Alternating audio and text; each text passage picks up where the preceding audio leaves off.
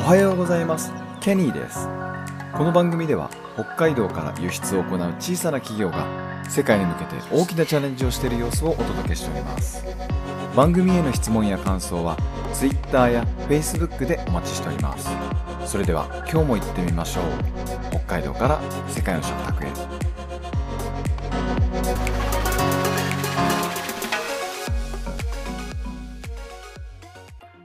はい、えー今週は1週間、えージャカルタ出張期というのをレポートをお届けしておりますが、えー今日はですね、え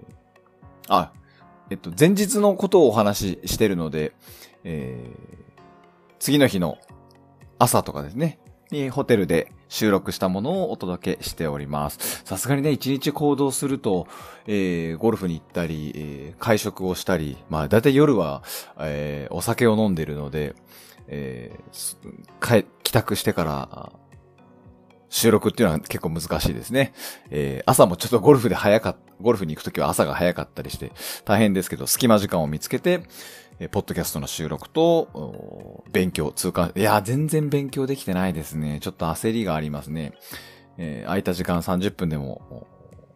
勉強をしなきゃいけないなと思いつつも、時間に追われてる感じはちょっとありますね。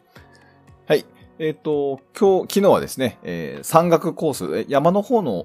まあ、観光地というか、避暑地のところに、えーゴルフ、ゴルフに来まして、えー現地の日本人の経営者の方とかですね、一緒に、えーゴルフをやってきました。まあ、まあ、ゴルフが別に目的ではあるけどい、いろんなお話をたくさんしてですね、えーまあ、仕入れをどうしてるのかっていうのをこう、一緒にゴルフさせていただいたシェフの方にお話をずっと聞いたりとかですね。えーまあ、その北海道お産の調味調味料とか、やっぱりちょ調味料に困る瞬間があるとかですね。まあ、な現地にあるもので対応していくしかないとかですね。えー野菜はどこ産のを使ってるとか、まあ、スーパーでから仕入れるものががあって、あと、えー問屋さんから仕入れるものがあってとかですね。えーまあ、冷凍物とか、まあ、あんまりその生鮮フレッシュのものとか、特に活のものとかですね、そういったものを、えー仕入れる、うんには、やっぱり、リスクが高い、ロスも、ロスも出ますしね。まあ、かといって冷凍品ばっかりだと、えお客さんにね、こう差別化、価値を出し、出しづらいっていうのは、あるということなので、えーまあ、今回たくさん、日本食レストラン行って、お刺身、刺身、刺し盛りとか食べましたけど、まあ、まあ、ほとんど冷凍ですけど、えーそんな変なものは使ってないし、えー、大体、えー日本でもよく見かけるような冷凍ものですね。まあ、ボイルしたホッキだったり、えーホタテ、えー生食用のホタテだったりですね。えーエビだったり、マグロだったり、えーまあ、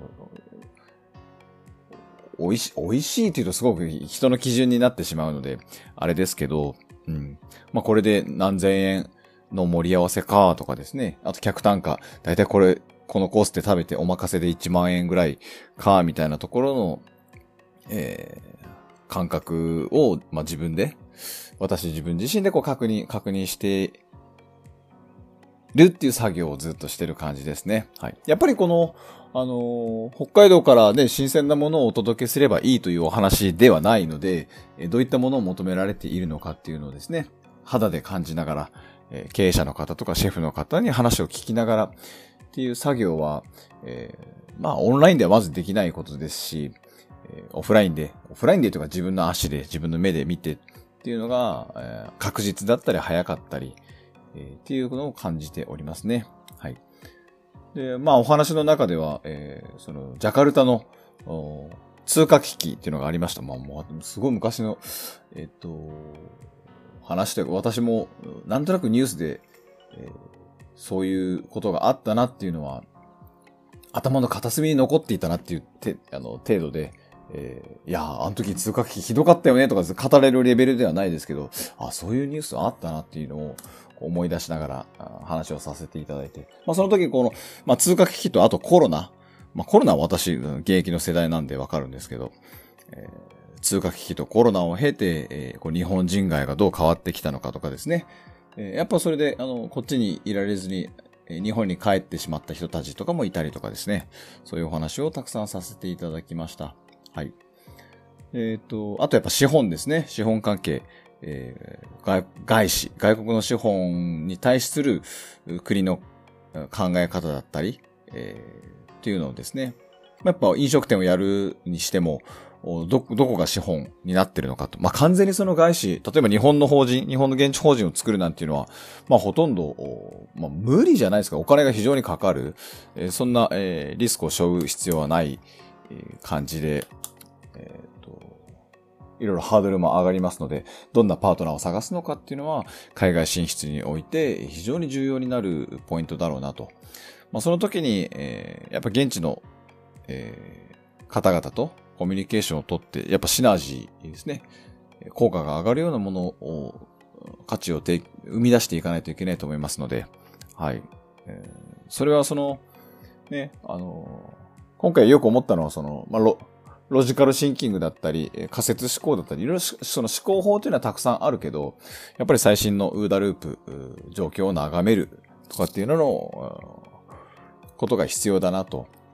いうふうに感じましたね。なんか、なので市場、市場視察、市場のニーズを探るっていうことと、ウーダループっていうところの組み合わせを、まあみんな自然と今までやってきたことなんでしょうけど、